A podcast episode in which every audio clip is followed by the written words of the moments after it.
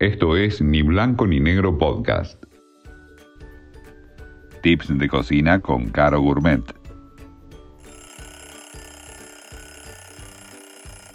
Hoy les voy a enseñar a hacer una pasta con brócolis. A mí me gusta mucho combinar lo que es pastas con vegetales porque la combinación de hidratos de carbono con vegetales ayuda mucho más al proceso de digestión. Entonces, ¿qué vamos a necesitar hoy? Un paquete de pastas, una cabeza o dos cabezas de brócoli, como les guste si quieren que tenga bastante, una cebolla, un ajo, aceite de oliva, sal, pimienta y unas gotitas de tabasco. Lo que hacemos es por un lado, hervimos la pasta el tiempo que sea que diga el paquete y por el otro lado, cocinamos o blanqueamos el brócoli en agua hirviendo.